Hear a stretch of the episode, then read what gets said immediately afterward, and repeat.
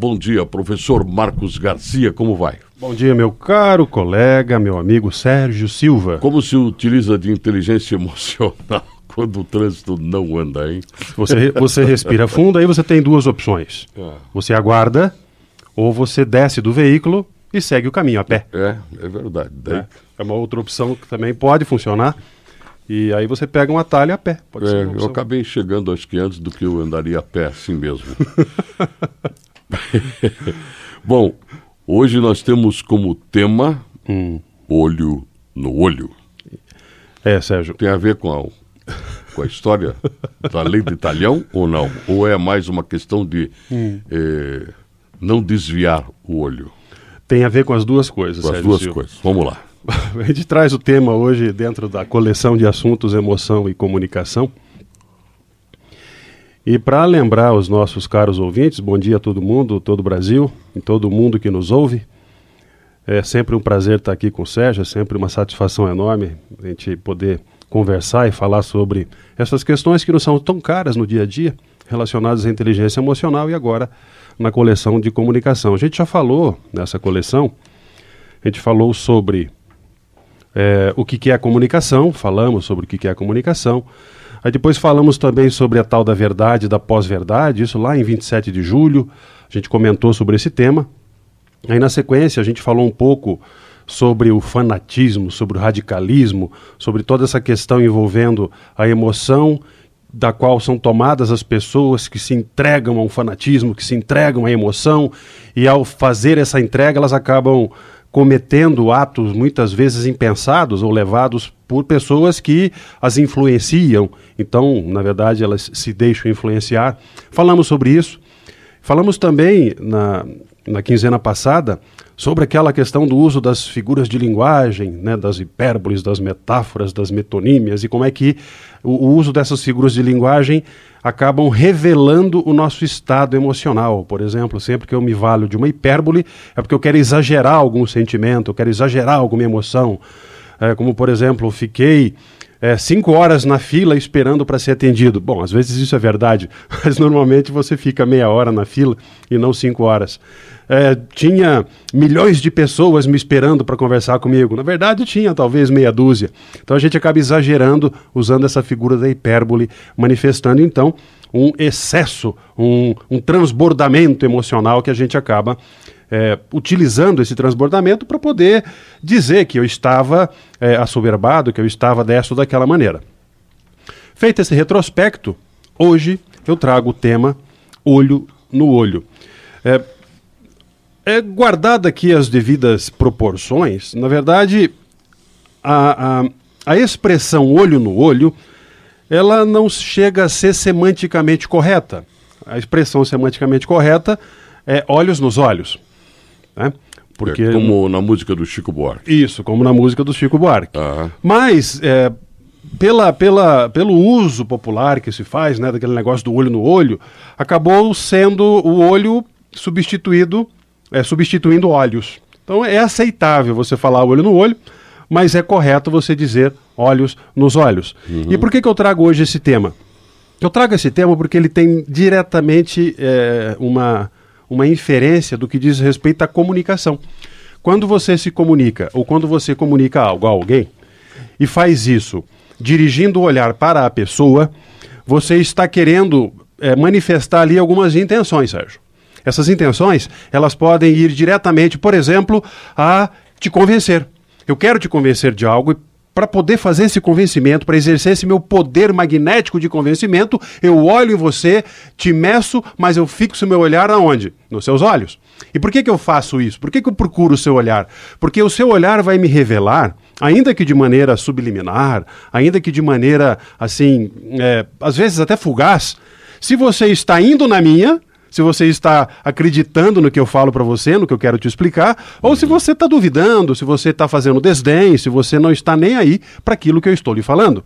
Então, quando eu falo olhos nos olhos, eu estou usando aqui a questão do convencimento. E esse convencimento ele pode te levar a ir comigo para algum lugar, por exemplo, ou simplesmente des desconsiderar completamente aquele convite que eu estou te fazendo.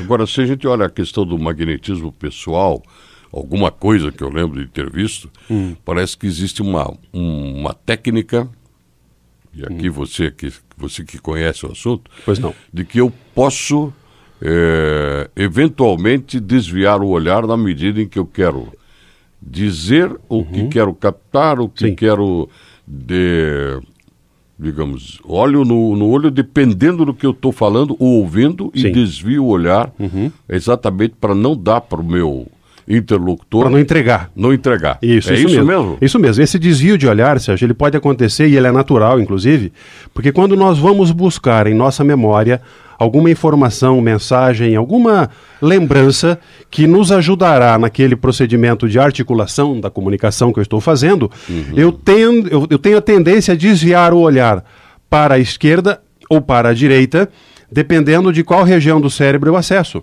Se eu estiver acessando a região direita, eu costumo desviar o olhar para a esquerda. Se eu, ao contrário, estiver buscando o lado esquerdo do cérebro, eu desvio meu olhar para a direita. Uhum. E a gente sabe, né? O lado esquerdo do cérebro é responsável pela questão mais cartesiana, mais positiva, mais é, lógica, enquanto é que o lado é, direito ele é responsável mais pela questão da criatividade, do desenvolvimento de coisas imaginativas ou imaginéticas, né? Uhum. Então sempre que eu, eu jogo o meu olhar para o lado direito, é, provavelmente eu estou buscando alguma informação relacionada a uma verdade. Perfeito. Um fato. Me dá um minutinho para eu não, lançar Sérgio. o meu olhar sobre o comercial? Pode fazer isso, então, Sérgio. Então tá bem. E a gente já volta. Vamos lá, olhando para o intervalo comercial e já voltamos com estes olhares que o professor Marcos Garcia traz para nós hoje, 9 e 14. O estudo da, da neurociência, ele, ele nos ensina que o, o nosso cérebro ele é, é, é partido, né? Você tem o hemisfério esquerdo e o hemisfério direito. O hemisfério direito ele é responsável ali pela parte mais abstrata, artística, intuitiva, impulsiva, ou seja, as coisas não lineares, as coisas mais inventivas. Já o lado esquerdo é aquele lado mais cartesiano, que a gente trabalha com a realidade, a gente trabalha lá com o crítico, com aquela, aquele pensamento mais matemático, aquele ne negócio mais detalhista da organização. E o, o nosso olhar, ele revela exatamente isso. Quando eu estou falando com alguém e eu vou buscar alguma informação que está é, ligada a algo que é real, que é efetivo, que é verdadeiro, eu, eu, a minha tendência é olhar para o lado direito. Porque eu estou acessando o lado esquerdo do cérebro, que é o lado que vai buscar os detalhes, as informações verídicas. O raciocínio lógico está desse lado? Laço, exatamente, ele está desse lado. Tá? Agora, quando, ao contrário, eu vou buscar a criação de algo, ou a construção, por exemplo, de uma história é, inventada, eu vou jogar o meu olhar justamente para o lado esquerdo, porque é do lado direito do cérebro que está a parte inventiva, a parte artística, a parte intuitiva. Então eu faço esse, esse, é, esse movimento sem querer. Ele é natural de cada um, porque na maioria das pessoas o cérebro ele é assim, é dividido e comandado. É, as pessoas que são ambidestras, ou seja, que utilizam com a mesma é, facilidade o lado esquerdo e o lado direito do cérebro, por exemplo, as pessoas que escrevem com a direita e também escrevem muito bem com a esquerda. Que chutam com os dois pés as sem, pessoas cair, sem cair no chão. Sem cair no chão conseguem é, fazer estripulias com a, a, os dois lados do corpo. Uhum. Elas geralmente têm algumas funções controladas pelos dois hemisférios cerebrais. Então, é, pessoas, por exemplo, que são ambidestras, meu caso, por exemplo, tem muita facilidade de se comunicar.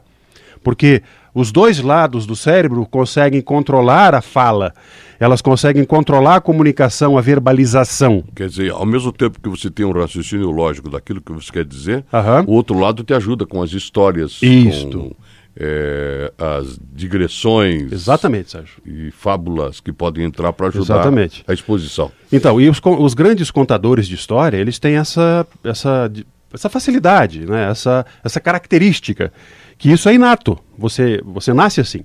Ou você não nasce assim. As pessoas que não nascem assim, ou seja, que elas são realmente divididas cartesianas ali certinhas, elas têm essa dificuldade. Por isso que a maioria das pessoas, quando são colocadas à frente de um público para se comunicar com elas, ela tem muita dificuldade. E essa dificuldade é natural, porque ao mesmo tempo que ela precisa verbalizar uma ideia, ela precisa saber onde é que eu coloco as mãos, o que, que eu faço com o meu corpo enquanto eu estou falando. Uhum. Então ela sente uma dificuldade enorme com isso. Isso aí vai ter determinado, de certa forma, apenas vamos passar é, uhum. a personalidade das pessoas? Sim, vai. Vai influenciar? Diretamente, porque a pessoa que é mais desinibida, que ela consegue se apresentar de maneira tranquila, de maneira é, leve, solta, para qualquer pessoa, público ou situação, ela não está ali tolhida, impedida por essa questão que é neurológica. Enquanto ela está comunicando, ao mesmo tempo ela está digredindo, ou está criando, ou está pensando em outras coisas, e ela faz isso tudo simultaneamente, porque ela é assim, uhum. ela nasceu assim. Sim. As pessoas que não são e nem nasceram assim, elas podem desenvolver esta capacidade a partir de exercícios. Uh, você é da, do meio artístico e sabe muito bem que há, no teatro principalmente, uh, quem faz o exercício né, do, do, do ator para levar para a cena aquela verdade chamada verdade cênica, uhum. ele faz exercícios para levar essa verdade de maneira tão natural que ele não precisa pensar para fazer. E aquilo simplesmente acontece. Aquilo simplesmente é, virou ou se transformou em uma memória muscular. Uhum. E, e, memória muscular é como todo atleta. Você reproduz os movimentos sem pensar nos próprios movimentos. Da mesma você... forma que você entra num carro e vai dirigindo Isso. e não precisa você pensar para isso. sobe numa bicicleta e sai pedalando. Você não pensa naquilo, andar e falar e outras coisas mais que nós fazemos de maneira automática ou semi-automática. Perfeito. Então, Sérgio, o olho no olho tem essa característica que a gente traz hoje, hum. que é você, ao conversar com alguém, você lança o olhar para a pessoa com esse intuito de tentar convencê-la. Ao conversar naturalmente, você tende a desviar o olhar para um lado ou para o outro, dependendo da sua intenção. Então é muito interessante você estudar essas questões relacionadas à, à, à comunicação, porque ela revela o nosso estado emocional. Quando eu estou, por exemplo, nervoso, se eu estou inseguro, e essa insegurança, ela, ela naturalmente, ela injeta no meu sistema circulatório adrenalina, a pessoa começa a manifestar uma confusão. Essa confusão ela se manifesta primeiramente no ato de falar, nas palavras, uhum. porque as palavras começam a ficar ou embargadas ou é, atrapalhadas ou ele começa a atrapalhar as palavras. Você me fez lembrar agora, hum. e eu não assisti, nem ouvi, nem sei muitos dos detalhes ainda, uhum. como é, foi este olho no olho do ex-presidente ontem com o juiz Sérgio Moro. Uhum, uhum. Dá para imaginar. Sim, dá para imaginar. É, esse olho no olho, esse desvio de olhar, uhum. esta busca talvez de respostas que faz com que eu tire o olhar de você, né? Sim, sim. Se, por exemplo, pergunta alguma coisa que eu estou um pouco confuso, eu vou buscar às vezes no chão, ou olhando para o alto, sim. ou mexendo com as mãos. Isso. Estou buscando respostas para essa arguição ou para essa pressão que, de certa uhum. forma, eu estou sentindo Sim. da pergunta que você me fez. Sim. Se você fizer uma análise é, bastante científica, que ela é uma análise científica, de uma conversa entre duas pessoas, seja essa conversa em qual situação for, sem é, escutar absolutamente nada do que elas estão falando, uhum. simplesmente a imagem delas conversando sem o áudio.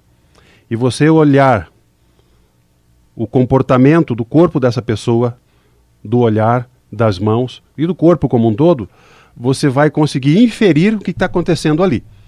Não o assunto em si, mas quem está querendo convencer ou dominar quem, quem está tentando dizer algo que talvez seja falacioso, mentiroso ou uma invenção para o outro e como é que o outro está recebendo isso. É possível você fazer essa leitura com uma chance de acerto muito grande, uhum. porque é natural e é comum em nós termos um comportamento similar.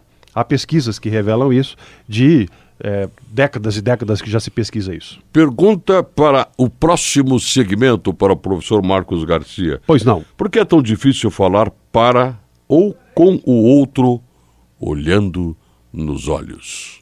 Nós estamos falando sobre os olhos. É, é, tantas músicas, rapaz. Se a gente fosse fazer um programa só sobre os olhos, é, tem uma que fala assim: Este seu olhar, quando encontra o meu, uhum. fala de umas coisas que eu não posso acreditar. Pois é. Né? Aí tem: Teus olhos são duas contas pequeninas. Uhum qual duas pedras preciosas que brilham mais que o luar. Puxa vida. E, aí tem a, o famoso bolero, aqueles olhos verdes, Uhum. né? E, aí tem uma antiquíssima do Roberto Carlos, do, Ah. do- que é Duas noites são teus lindos olhos, onde estrelas estão a brilhar. Então vai por aí afora. E a famosa portuguesa, teus olhos castanhos, Aham. de encantos tamanhos, são pecados meus e tal. E vai por aí afora. Nossa, o olhar é dá margem para os poetas, meu caro É. professor. E aí ele é tema, ele é tema e pano de fundo para músicas, para filmes, para poesias, né, para literatura em geral. E para frases famosas que você Sim. vai dizer depois, né? Sim, sim. É, Ei. tem, tem algumas expressões também que a gente vai falar em seguida. Você sabe que eu já trabalhei em retiros de casais Sim. e você quer saber qual é o grande momento. Ontem à noite, inclusive, gravando para televisão, Ah, é, há um momento em que pedem para você fazer trechos Uhum. né, para serem usados eventualmente numa, numa montagem, numa edição de uma cena, alguma coisa. certo. Então vão pedir para vocês ir. Olhe para os. Fica olhando para o Marcos agora como se ele estivesse falando com você. Sim, sim. Ou então, quando você pede para os casais, Hum, olhem um no olho um do outro. Você não imagina que constrangimento que é. sim, sim, sim. Dá para explicar? Sim, dá para explicar por que, que é tão difícil, né, falar pro Então, outro. convivem o outro. tempo todo. É. Estão 30 anos casados e Aham. têm dificuldade para ficar 30 segundos olhando um nos olhos do outro. É, é. O que, que é, isso? Esse, exercício, inclusive, quando feito por determinadas pessoas, leva as pessoas a um constrangimento tal É. que algumas se desesperam e simplesmente não conseguem, desviam o olhar. Outras são tomadas de uma emoção muito forte e choram. né? Outras de uma emoção que também é muito forte as leva à euforia, à risada, talvez por insegurança ou para abafar o medo. Mas essa, essa manifestação de você cruzar com o olhar do outro, principalmente se é alguém com quem você convive muito, gosta muito, eh, geralmente casais, eh, familiares, né? E a, a busca desse, dessa identidade do outro e a reciprocidade dessa busca em você, ela causa uma espécie de eh, convergência, uma congestão emocional. E essa congestão elas nos toma de vários tipos de emoções, sentimentos naquele momento, que nos levam a coisas ma- das mais variadas, como, é, como eu expliquei. E aí a, a, a pergunta deixada é por quê que é tão difícil falar para o outro, falar com o outro olhando nos olhos, diretamente o tempo todo? Por que, que isso é difícil? Não é porque eu estou querendo te enganar, te mentir, ou contar para você algo que eu quero simplesmente te aliciar, te convencer de algo hum, que me é, me é do meu interesse. Não, não é só por isso. Primeiro, porque por causa dessa questão que nós explicamos e falei no começo do programa, que é a questão de como é que o, o nosso cérebro funciona. Então, eu inconscientemente farei o desvio do olhar quando eu estiver acessando informações ou do lado esquerdo ou a partir do lado direito do meu cérebro. Então, o desvio ocorrerá. Mas ele ocorre por alguns lapsos de momento e o meu olhar já volta para você. Ele, ele retorna buscando o seu olhar. Inclusive, é, abrindo um parênteses, é, na mesmas nas minhas palestras que eu faço Brasil afora, tem alguns temas que eu trabalho e em um determinado momento da palestra eu digo para a plateia: neste momento agora, eu gostaria que todos da plateia buscassem o meu olhar. E aí eu peço para jogar a luz em mim, né, ali no palco, e aí eles jogam a luz em mim e eu peço para a plateia inteira me buscar, né, buscar o meu olhar. E aí eu inverto. Eu tiro a luz de mim e jogo a luz na plateia. E aí eu busco o olhar da plateia. E esse exercício da busca dos olhares que a gente faz, eu no caso fazendo com a plateia, é para mostrar para a plateia a importância do compromisso que é o compromisso do olhar. Quando eu estou falando, olhando para alguém, eu estou supostamente tentando dizer para essa pessoa algo que é fato, que é verdade, algo que eu acredito. Mas não necessariamente o fato de eu acreditar quer dizer que seja verdade. E aí eu já começo a discutir essa dicotomia entre o que é a verdade e quais verdades elas valem para mim e não valem para o outro, e vice-versa. Dizendo então que você pode ser um dissimulado total, falando algo no qual você acredita, e que é uma tremenda de uma mentira. Dissimulada no seu olhar, segundo Machado de Assis, era Capitu. Capitu, sim. Capitolina de Pádua Santiago, a famosa personagem de Dom Casmurro, hum. é, foi, ela é descrita hum. por Machado como uhum. é, olhos de ressaca. Oh. O Márculo está voltando para dentro. Uh... Olhar dissimulado. Sim. E aí, Sérgio, isso me leva agora para as locuções. Uhum. O, o quanto e como nós utilizamos a figura do olho e do olhar nas nossas expressões cotidianas, né? expressões das mais comuns. É, por exemplo, daquela, ah, você está no olho da rua. É, você está no olho da rua, você foi mandado embora. Né? no olho é, da rua. No olho diz, do furacão? É, no olho do, você está no olho do furacão, né? Está no meio de uma tremenda, de uma confusão. É. é ou fala, determinada pessoa tem um olho de águia. É, ele pega todos os mínimos detalhes. O olho de lince? É, o olho de lince, né? Uhum. É, aí tem aquele outro lá. Ou olho de topeira, né? Que não vê nada. não vê nada, isso aí. Aí tem aquele outro lá. O cara tem um, um, um olho de matar pinto. Né? Aquele que bate o olho, nossa, ele mata até andrágora, né? Ele olha para tua planta, a planta seca no é, dia seguinte. O olho, olho grande. É, olho grande, olho gordo. É, né? olho gordo. Em outra expressão, por exemplo, o, o cara tem, é, ele tem olho de sapo, né?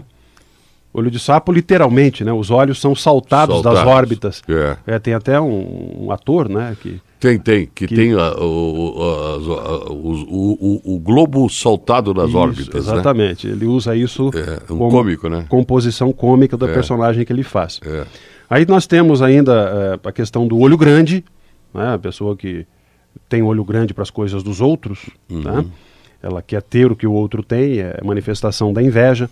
Tem olho de lince para olhar os defeitos dos outros e de topeira para olhar os seus. Exatamente. tem também uh, tem o que a gente chama de olho d'água. O olho d'água é de onde é a nascente, né? A nascente uhum. da, da, da, de um rio, geralmente uma nascente, a gente chama de olho d'água, né? Um pequeno local de onde sai a água fresca de beber. É, outra coisa importante do olho é, uso, expressão é a, a olho nu. A olho nu, você simplesmente usando o poder dos seus olhos sem nenhum tipo de aparato. Não precisa de microscópio, nem de nem óculos, nada. nem de nada. É a olho nu. Dá para perceber a olho nu. É, dá para perceber. É. Aí tem, assim como, né, é, nota-se a olhos vistos que tal coisa é assim ou é assado. É. é então, observe que você pode também usar. Eu vou fechar o olho para isso daí. Vou fazer de conta que não vi. Uhum. Tá? É, eu vou dar uma passada de olhos no material que você me mandou. Vou passar os olhos. Dá uma olhada nisso aí para mim. É, vou, vou, dar uma olhadinha. É. Eu vou dar uma olhadinha para você. É isso mesmo. É. E aí o, o, o aquela outra, né? O cara, é, você tem um olho maior que a barriga. É. é. você tem um olho maior que a barriga. Meu pai usava muito isso quando a gente deixava comida no prato. Tá ah, é. O olho tá maior tá que a barriga. É, é, é. Por que, que não pegou um pouquinho só? É. Ou, ou, aquela outra assim, né? É, por, por que você acha que me convidaram para fazer isso? Por causa dos meus belos olhos? né? Aí é outra expressão também que você. Quer dizer, eu tenho mais qualidade do que você imagina, né? Exatamente. É. E aí outra coisa também é, é, eu vou dar uma, eu vou meter os olhos adentro, eu vou dar uma escafunchada, uma espiada sem uhum. que ninguém saiba disso, né? Uhum. É, outra expressão também é, ah, isso aí eu conheço tanto que eu faço de olhos fechados. Uhum. Tá? Então observa, Sérgio, que ah, tem outra também. É, tá de comer com os olhos. É. Então, observa como que o olhar, o olho e a figura da visão e do que ela representa, significa e nos envolve, ela está presente no nosso dia a dia, no nosso falar, no nosso comunicar. Nestas expressões que eu aqui trouxe, dentre algumas, é, na verdade são dezenas, trouxe apenas algumas aqui, uhum. para a gente ilustrar essa capacidade que nós temos de levar, de movimentar, de conduzir o nosso pensar de maneira metafórica, e falamos isso no programa passado, para algo que nos é tão íntimo, que é o olhar. E aí eu uso isso, Sérgio, então, para de detalhar um pouquinho para vocês é, por que, que é tão difícil falar pare com o outro olhando nos olhos. É por causa disso tudo e de muitas coisas outras. Perfeitamente. Vamos para o último intervalo. Na volta eu quero fazer algumas abordagens de, de olhar eh, fazendo uma pequena provocação com o nosso querido professor Marcos Garcia. Você está eh, com os ouvidos eh, voltados para o diálogo da Rádio Evangelizar. 9h45. Estou com o professor Marcos Garcia. Hoje o assunto é olho no olho. Professor, queria. É, nosso tempo já está indo embora, mas queria lembrar aqui que às vezes a gente pode imaginar o olhar. Pode. Por exemplo, ninguém nunca viu, hum. né? No sentido de. Os relatos são dignos de crédito, né? Tá. Mas tem três olhares do, de Cristo, por exemplo, que são destacados às vezes na, uhum. no Evangelho, né? Uhum. A própria oração da Salve Rainha diz assim: seus olhos misericordiosos a nós volvei, né? Uhum. Que olhar misericordioso é esse, né? Por exemplo, Jesus tem um encontro com o jovem rico, uhum. e daí quando o jovem rico diz assim: não topo essa parada que você está me oferecendo, né? Jesus respeita isso e olha com carinho, uhum. olha com amor. Certo. Aí, depois da traição, da, da, da negação de Pedro, uhum. Pedro olha para. E Jesus está olhando para ele: não te falei que você não ia aguentar a parada, né? Uhum, uhum. né? E depois olhar para Judas também, que é o traidor, né? Então, dá para se entrar numa, numa literatura ah. e, e, e, descobrir os olhares dos personagens, por exemplo? Uhum, uhum. é, não apenas entrar na literatura, Sérgio, mas percorrer toda a história da nossa civilização.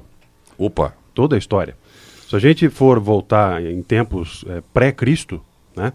A gente foi buscar lá, por exemplo, o olho de Ísis. O olhar já era utilizado há milhares de anos. No antes, Egito. No Egito antigo, né? uhum. né? Milhares de anos antes de Cristo, como uma representação do poder, né? O poder do olhar daquele daquela entidade mística, né, que os, os egípcios cultuavam, é. que era é, a deusa Isis, né, é. e ela colocava aquele olhar como o olhar da verdade, o olhar do poder, o olhar do comando, é. o olho que tudo pode, o olho que tudo vê. É. Né, então é uma, é uma se pega no Gênesis também, então tá. E Deus viu que tudo era bom. Viu que tudo era bom. Então o olhar de novo aqui aparece. Ou quando você pega o Salmo famoso, uhum. 138, 139. É. E, Senhor, eu sei que tu me sondas, você está tá, tá de Sim, olho em mim. Está de olho em mim. É. Então, a gente, nós percorremos a história da humanidade e também se nós percorremos a pré-história, e a pré-história a gente tem acesso a ela a partir da, das... das é, dos desenhos das cavernas? Das, exatamente, né? Da, daquela manifestação né, que os pré-históricos faziam nas cavernas, né? A gente vê referência sempre ao olhar. E o olhar como algo que diferencia a capacidade que nós temos de olhar com a intenção de, não apenas a intenção de um animal, que tem no olhar a intenção de capturar a sua presa ou se defender do predador, uhum. mas tem a intenção de transformar, conduzir, aliciar. Tá, rapidamente, um pois minutinho para você falar. É. O, o, nosso olhar de pais, de mães, de hum. professores de, com relação às crianças, principalmente, é, é, importante, né? É importante porque é esse olhar que vai, é, a gente fala, né? É sempre o olhar, olhar, do dono que engorda os porcos, né? Uhum. É o olhar do, do, do, do cuidado, é o olhar do carinho que faz com que nós tenhamos sobre a nossa guarda aquelas pessoas com as quais nós nos preocupamos. Uhum. Você está olhando para elas, você está se preocupando com elas, você está demonstrando a partir desse olhar carinho, bem-querer. Você é daquele tempo em que um olhar do seu pai e da sua mãe deixava você corado? Sim, eu sou desse tempo em que ah, muitas vezes bastava o olhar do pai para você saber o que, que você poderia fazer ou não poderia fazer. Não precisava uma palavra, bastava o olhar. O olhar dizia tudo. Era aprovação ou reprovação. Uhum. E esse, esse, essa cultura né, que a gente tem, uma cultura de uma história muito recente nossa, ela leva para isso, para você ter na figura do patriarca ou da matriarca a aprovação e a reprovação para os seus atos. Uhum. Né, você sempre buscando esta aprovação. Tem alguma pérola? Sim, eu trouxe uma pérola para hoje. A pérola de hoje é a pérola da desconstrução. Hum. A pérola da desconstrução, ela diz que é mais difícil para o nosso cérebro, tanto o racional quanto o emocional, desaprender o que nós já sabemos do que aprender o que ainda não sabemos. Opa, importante isso. Muito importante. Podemos conversar sobre isso? Num próximo programa, sem dúvida, Sérgio. Perfeitamente. Endereços para quem quiser fazer contato com você? No meu site, marcosgarcia.com.br. E também convido o pessoal para acessar o meu canal no YouTube. Procure lá para Prof. Marcos Garcia e dar uma, uma acompanhada nos vídeos que eu divulgo semanalmente sobre vários assuntos, inclusive inteligência emocional.